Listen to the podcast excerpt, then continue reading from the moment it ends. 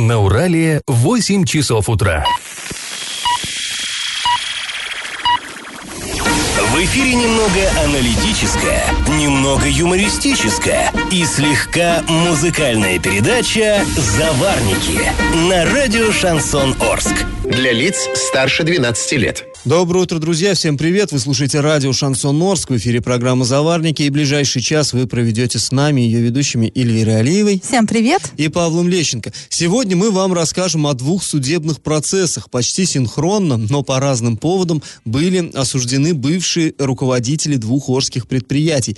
Также обсудим, в какую жуткую лужу сели пиарщики оренбургского губернатора. Вокруг ролика, посвященного Великой Отечественной войне, разгорелся жуткий просто скандал. Затронем мы и другие другие новости, но все это будет чуть позже, сейчас старости. Пашины старости.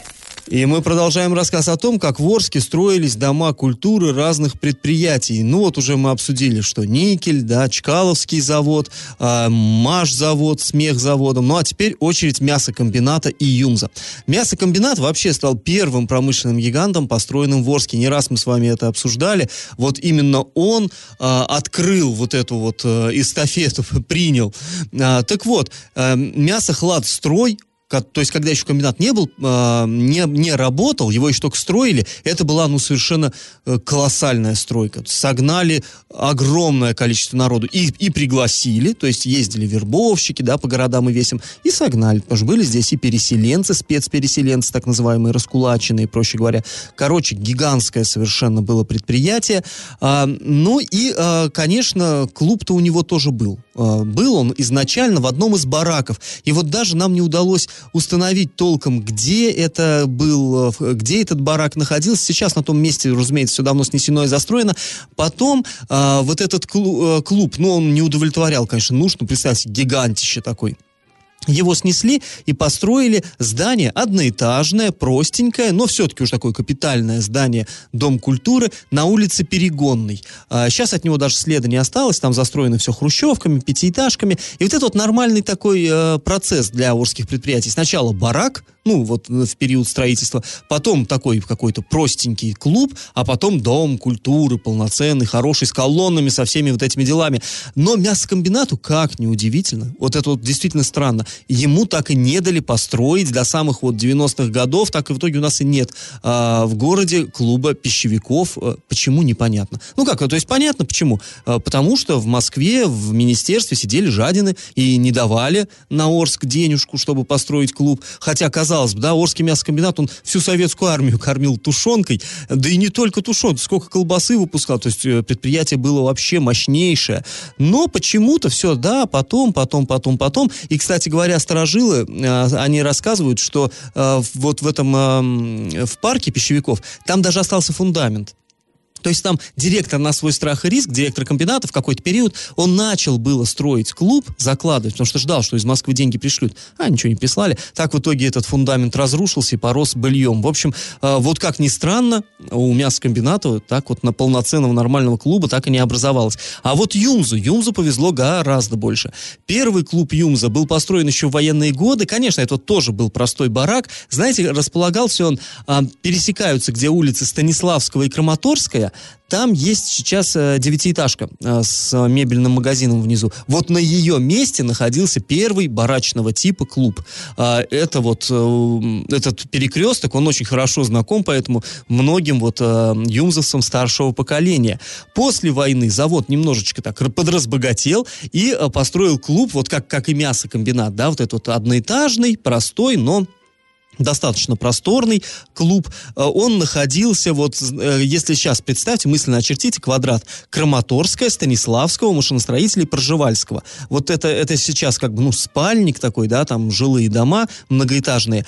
А их постро, построили, построили в 80-е годы, а, потому что вот там вообще весь второй участок, его по факту сносили, вот этот локомотив строй пресловутый, и застраивали хрущевками. А, а прежде там был клуб, который еще известен ну, многим арчанам как кинотеатр «Пионер». То есть он сперва был Юмзовский клуб, а потом там открыли кинотеатр «Пионер», и там вот мультики смотрели очень-очень-очень многие арчане. Ну, а уже потом, в 59 году, уже себе отстроил э, Юмс, ну, классный, хороший э, э клуб ДК, отличный дом культуры машиностроителей, который находится на площади Шевченко, все вы его знаете, и который э, печально прославился на всю страну. Я уж не помню, кто из наших урбанистов приезжал в Орск, нафотографировал и назвал вот этот вот ДК машиностроителей самым шикарным магнитом России, потому что там действительно... Варламов Липнин... это был. Варламов, да, Илья Варламов. Только он не приезжал сюда. Ра- ну, ну, просто по фотографиям увидел. Ну, короче, да, там вот эти вот это люстра, которая висит над стеллажами там с э, зеленым горошком. Ну, хоть как-то сохраняется это здание, и на том э, спасибо. Ну, к этой теме, к теме клубов мы еще с вами вернемся завтра, а теперь наш конкурс. Раз уж мы заговорили про ЮМС. Известно, что улица Краматорская в Орске названа так в честь, ну, родины ЮМЗа, потому что был эвакуирован завод к нам из города Новокраматорска. А скажите, как улица Краматорская называлась прежде до этого? Вариант 1 – Орская, вариант 2 – Степная, вариант 3 – Уральская. Ответы присылайте нам на номер 8 903 390 40 40 в соцсети «Одноклассники» в группу «Радио Шансон Ворске» или соцсеть ВКонтакте в группу «Радио Шансон Орск» 102.0 FM эм для лиц старше 12 лет. Галопом по Азиям Европам! В этом году в России может пройти голосование по поводу внесения поправок в Конституцию. Не исключено, что состоится это в один из будних дней апреля, который будет объявлен нерабочим. В качестве возможной даты источники называют 22 апреля. Однако в Кремле уточнили, что пока никаких конкретных решений по поводу даты еще не принималось. 12 февраля хоккейный клуб «Южный Урал» проиграл хоккейному клубу «Ишсталь» и матч завершился со счетом 1-2. В воротах Арчан стоял Артур Мустафин. А, ну, а, вот немножко опять не везет, скажем так, хотя вот э, в этот раз уже Евгений Зиновьев руководил командой, а, но он, э, помнится, пообещал, что будет работать на команде, и хотя бы сезон они постараются завершить достойно. И еще одна новость, э, не, такая грустная для школьников и даже для некоторых учителей. И даже для некоторых родителей. И даже для некоторых родителей. Сегодняшнего дня в Орске закончен карантин в школах и в секциях. По данным администрации администрации Орска уровень заболеваемости именно среди детского населения, а, он пошел на спад, и это, несомненно, хорошо. Что касается Оренбурга, а, напомним, там а, также были школы и секции закрыты на карантин, там карантин продолжается, предположительно его отменят 17 февраля, вернее, 17 февраля будет заседать только специальная комиссия, будет смотреть статистику по заболеваемости и будет решать, выходить школьникам на учебу или нет. А после паузы мы вернемся в студию и поговорим о неприятном как казусе. В инстаграм Дениса Паслера был опубликован ролик к юбилею Победы с очень серьезными ошибками. И как это понимать? Неприятная ситуация произошла в правительстве Оренбургской области. На ушах со вчерашнего дня стоит вот этот вот а, Дом Советов у нас в Оренбурге. Дело в чем? А, в Инстаграм Дениса Паслера был опубликован ролик ко Дню Победы. Опубликован он был еще два дня назад. Ну, там, знаете, такой небольшой мини-фильм о вкладе Оренбургской области в вот эту вот великую победу, да, как вот люди здесь в тылу работали, как сюда переправляли предприятия, сколько оренбуржцев уходило на фронт, сколько, наоборот, людей приняло у себя на своей земле. Такой стандартный... То есть там фоном какие-то э, воен... фотографии военных лет, будто бы какие-то фрагменты писем солдат мелькают, и тревожная музыка, и субтитры. В годы Великой Отечественной войны, там, из Оренбуржа ну, да, на фронт. То есть там голоса нету, голоса это все написано нет, стандартный клишированный ролик э, к, по, к, вот в таким великим датам у нас ну, регулярно это делается, ничего в этом такого нет, это даже, ну, наоборот, хорошо, да, но а, и вот в чем проблема. Проблема в том, что один из телеграм-каналов посмотрел, в отличие от нас всех журналистов, его внимательно. Но я признаюсь, я, например, видела, что есть в инстаграме губернатора этот ролик, и я его не смотрела. Почему? Но я решила, обычный стандартный ролик о Дню Победы, я лучше военные фильмы посмотрю, да, ничего нового я из него в любом случае не узнаю. Но я ошибалась, я узнала из него очень много нового. И сейчас расскажу поподробнее. Дело в чем? А, в этом ролике были э, масса ошибок. Ну, э, вернее, их было не так много, но они были очень серьезные. Да много или много? Ты думаешь, э, их концентрация на, на вот эти три минуты была большой? Громадная, да. громадная. Ну ладно, во-первых, на фоне там, знаете, идет такая а- анимированная подложка, якобы э, эти письма солдат, но э, люди вгляделись э, и заметили, что они написаны на английском языке. То есть это какой-то шаблон, скачанный с интернета, возможно, либо взятый из какого-то фильма, да, просто на обум. Ничего общего к Дню Победы, к письмам солдат он не имеет. Там строки, написанные на английском. Еще более внимательные люди вгляделись, что там написано, и, о боже, они, в- вы э, увидели, что вот в этом тексте имена мас- э, мормонов, имена э, президентов мормонской церкви указаны. Там да, вот- есть в США такая религиозная организация, мормоны, и вот их отцы-основатели этой вот секты, они как бы перечислены прописью, красивым каллиграфическим почерком. Ну, конечно, никакого отношения это к письмам да, и вот солдат эти советских имена, не имеет. они э, Ну, проглядываются вот, э, вот на этом фоне. Далее идем. Вот я, кстати, не знала, что пенициллин изготавливали в годы войны на Орском мясокомбинате. Это для меня новая информация. Но еще удивительным для меня оказалось то, что пенициллин, по мнению того, кто делал ролик, пишется с одной буквы «Л». Ну, там было написано пенициллин. Э, Все мы знаем, да, что в названии этого препарата две буквы «Л» должны быть. Ты, мне кажется, сразу с каких-то козырей заходишь, там первый, первый ляп, он выр- виден совершенно невооруженным э, Так глазом. мормоны? Даже не, не мар, мормоны это вглядеться надо, а там было написано, что э, в годы войны Это в было после Оренбурге- пенициллина. Это был следующий Да? слайд. Ну в ладно. годы войны а, в Оренбуржье, это, ну да, в общем, неважно что, а, к 40 августа в Оренбуржье, приб- э, к 40 августа 1941 года в Оренбуржье прибыли, не помню, кто там прибыли. Ну, эвакуированные, Эвакуированные люди, да, к эвакуированных 40 предприятий. августа. Видимо, хотели написать к 4 августа 41 года, написали к 40 августа, ну, понятное дело, что в августе 31 день, серьезный ляп, серьезная опечатка, лишняя цифра в дате. Ну, далее вот пенициллин с одной буквы «Л». Опять же, на слайде, где рассказывается о том, что в Оренбургской области там строили самолеты да, для войны, а для иллюстрации испол- используется самолет «Ил», который в нашем регионе ну, не производился, Да. не И изготавливался. про эти гематоген, да, что... Да, и было написано, что также в Оренбургская область поставляла на фронт бактериальные а, препараты, гематоген, инсулин и адреналин. Ну, все мы знаем, что гематоген, инсулин и адреналин, это, во-первых, а, препараты вообще из разных групп, да, ну, на обум взятые, и они явно не бактериальные. Ну, вот гематоген 100% это, он, шоколадка, Ну, в общем, густо там нет. много еще можно цепляться, там густо нашпигован Опять ролик же, непонятно, э, что, ошибками. что и- за композиция. Пошазамить мы не смогли, Шазам ее не знает. Но она тоже сомнительный выбор, в общем, э, музыкального сопровождения. Трагичная музыка, но непонятно Ну и на самом взятая. деле у людей возмущение больше вызвало даже не то, что кто-то схалтурил, не- непонятно, кто делал этот ролик, ну, очевидно, какой-то подрядчик у правительства, а то, что Ну, вот никто знаешь- не проверил. Вот в чем дело. То есть дело в том, что этот ролик, он мало того, что в Инстаграме, официальном Инстаграме губернатора по- появился, да, а он еще и транслировался, когда хор Турецкого приезжал и вот пел для ветеранов в Оренбурге, и губернатор там э, говорил приветственное слово, у него за спиной вот этот ролик крутили. Но То еще есть в правительстве сказали, что, ой, извините, это была ошибка, мы случайно выложили в сеть черновой вариант ролика, это не чистовой, это черновой, там, да, могут быть ошибки. Но, как Павел правильно сказал, этот ролик уже с этими ошибками уже показывали на официальном мероприятии, показывали ветеранам на открытии года воинской славы. Но об этом можно говорить еще долго, о реакции на этот ролик можно говорить еще долго, она не Ну, вся это однозначная скандал всероссийского Но масштаба, в скандал, да, я думаю, что Денис Паслер в баллах потеряет очень сильно, ну, в своем рейтинге.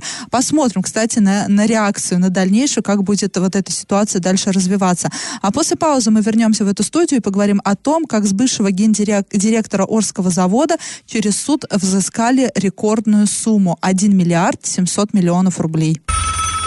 Я в теме. Октябрьским районным судом города Орска э, вынесено решение по делу о взыскании кредитных средств. Ну, вы скажете, ну и что? Да и пачками такие дела рассматриваются. Ну, вообще, да, это сплошь и рядом. Вот там Иван Иванович Иванов какой-нибудь берет кредит там 100 тысяч рублей и задерживает выплаты, и потом они обрастают процентами, и в итоге там банк на него подает в суд, и он возвращает там 120-150 тысяч рублей. Ну, вот, вот эта вся история, в общем-то, под- ну, сплошь и рядом такое происходит. Но здесь что выделяет, это, вот о чем я сейчас вам хочу рассказать, это дело выделяет из ряда других подобных. Сумма.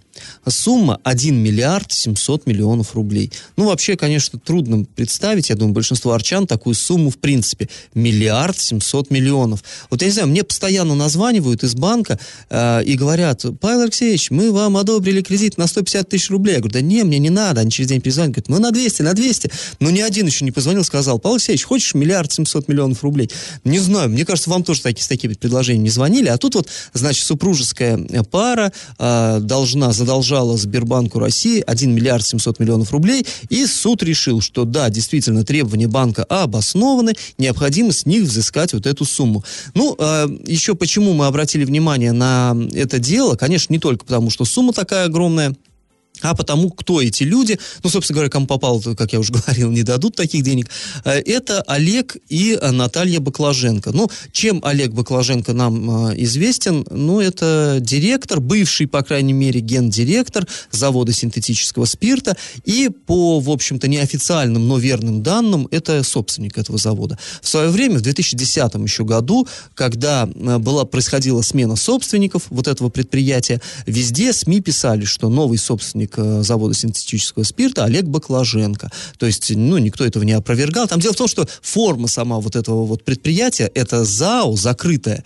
и информация о владельцах не разглашается. Но пока там дела хорошо шли, везде афишировалось, что именно он владелец этого предприятия. Сейчас как бы, ну, просто эта тема замалчивается, неизвестно, мол. А, но на сайте а, завода, завода синтез спирта, до сих пор на первой страничке его фотография и приветствие как генерального директора. А если проходит заходим в раздел контакты руководства, он уже там как исполнительный директор числится. Короче, история такая довольно мутная, там, кем он сейчас действительно является этому заводу, ну, но всяко не чужой человек, а если учитывать, что сейчас завод синтез спирта и его работники там э, переживают, 600 с чем-то человек, переживают не лучшие времена, там довольно тревожно все, да, там процедура банкротства, людям то вручают, то отзывают уведомления о грядущем сокращении, поэтому, конечно, к этой персоне, э, Олега Валерьяновича Баклаженко сейчас особое внимание, особо пристальное. И вот, конечно, поэтому заметно стало, что... Э, причем, я что скажу, вот этот э, долг, миллиард семьсот, это не то, что завод должен, это должен лично он и его супруга, как физические лица. Это не предприятие. У предприятия свои там долги перед Сбербанком, там почти все имущество в залоге у Сбербанка, это другая история совершенно. А здесь, собственно говоря, он сам. Ну и вообще, посмотрели мы, а, не только этим предприятием он владеет, есть а, Олегу Баклаженко принадлежат или полностью, или частично еще несколько предприятий, Автотранс М какой-то, причем интересно Автотранс, да, но основной вид деятельности это деятельность по предоставлению мест для временного проживания, удивительно. Какой-то экстра, трейд, кречет, метас и так далее, и так далее, и так далее. Также он зарегистрирован как индивидуальный предприниматель, там аж 11 э, видов деятельности.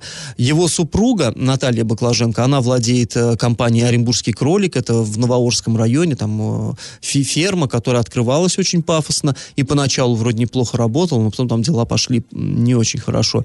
А, владеет частью э, компании «Палана», это торговля моторным топливом, топливом деятельность. То есть, на самом деле, вот и муж, и жена, они очень активно занимаются бизнесом, помимо синтеза спирта, и, ну, понятно, что вот эти, наверное, кредитные средства, они Э, брали, э, ну, именно получались под, а, для какой-то предпринимательской э, производственной деятельности, которая, очевидно, все-таки не пошла.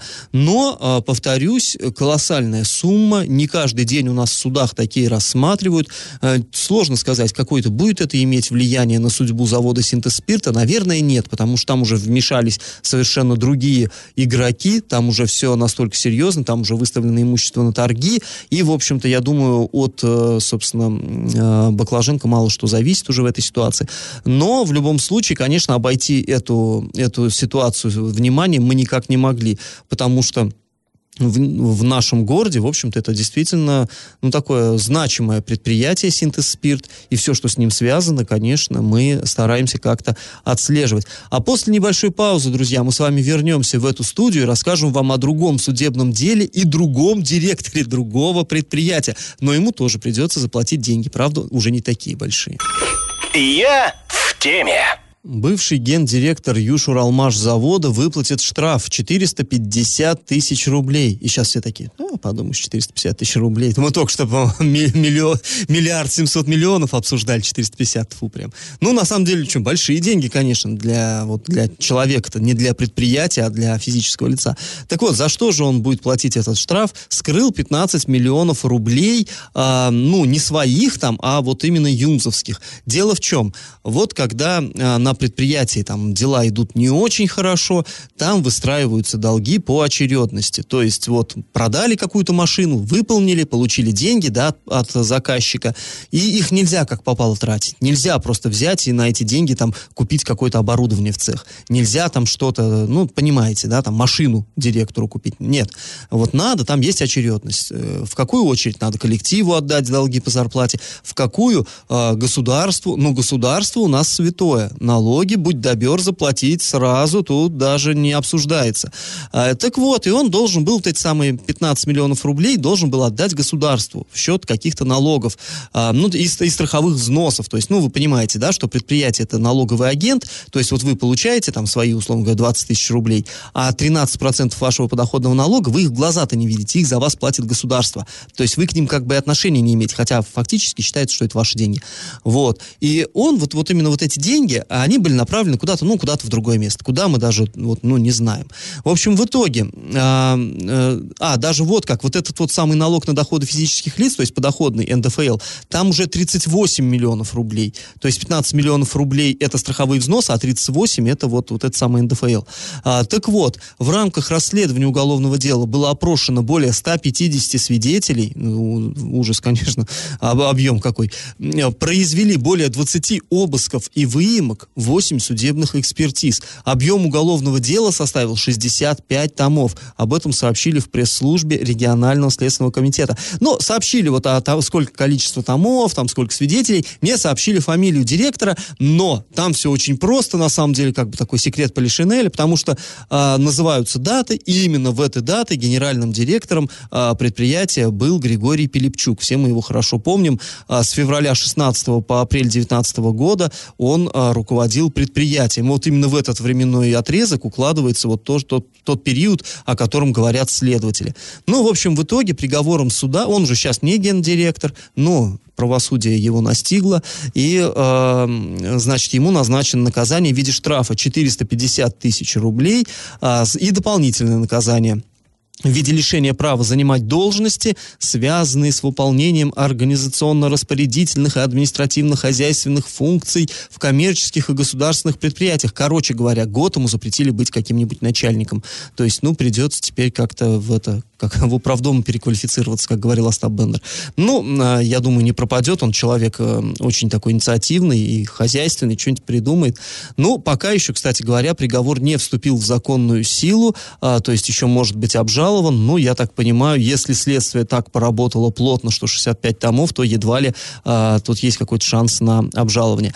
После паузы, друзья, мы снова вернемся в эту студию и расскажем вам, что же будет, если САТУ не приведет дороги и тротуары в порядок к концу недели. Интрига. И как это понимать?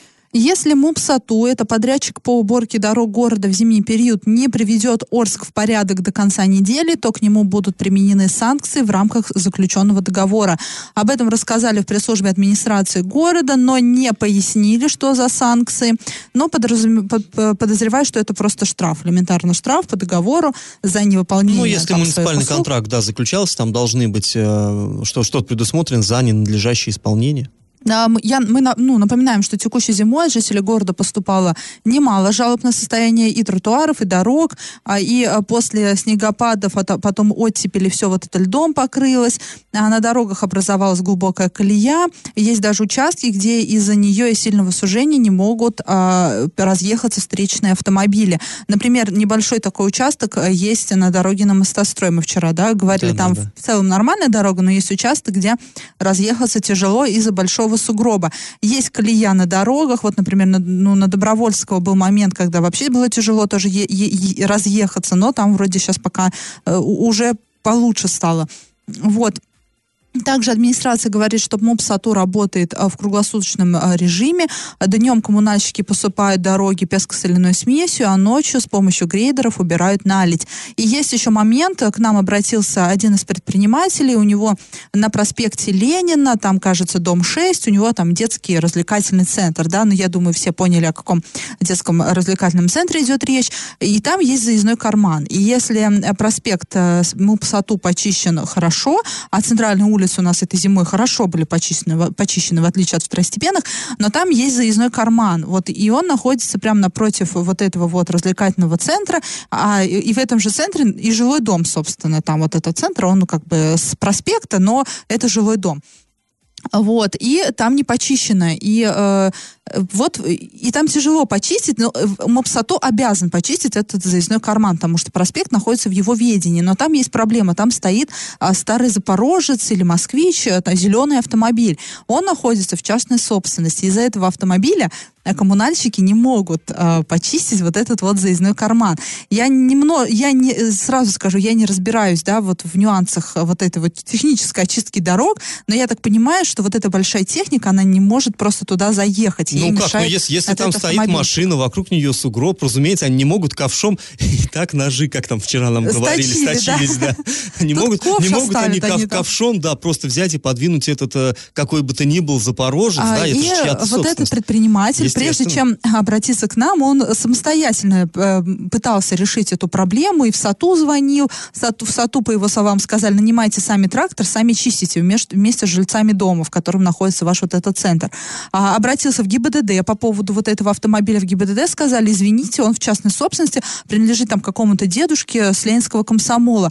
Но по нашим данным, э, он может быть и действительно в частной собственности, может быть, он э, действительно какому-то дедушке принадлежит, но это обычный рекламный Запорожье. Знаете, у нас в Орске мода вот эти вот бросать вот эти непонятные машины, а на них баннеры вешать. Ну, такая вот у нас рекламная. Ну, это, это лазейка в законодательстве, она позволяет да, делать, убр... да, и все, и, и замкнутый круг. Гаишники не могут убрать этот автомобиль, а он, по сути, брошенный автомобиль, потому что он в частной собственности, а не могут почистить коммунальщики вот этот заездной карман, потому что им мешает автомобиль, а, и э, кто страдает? А, а страдают обычные жители города. Но тут как бы можно же дворников послать, чтобы они лопатами очистили вот этот снег. Ну, как бы я думаю, что все-таки решить проблему Нет, можно. Нет, здесь, понимаешь, дворники, они все-таки э, у управляющих организаций, да? Ну, в МОКСАТу упра... нету соответствующих людей. Ну, я не думаю, что у них столько, чтобы они вручную расчищать. Дело в том, что это каждую зиму, каждую зиму а, вот эта вот головная боль. Вдоль проспекта а, люди бросают машины. Но тоже и людей понять можно,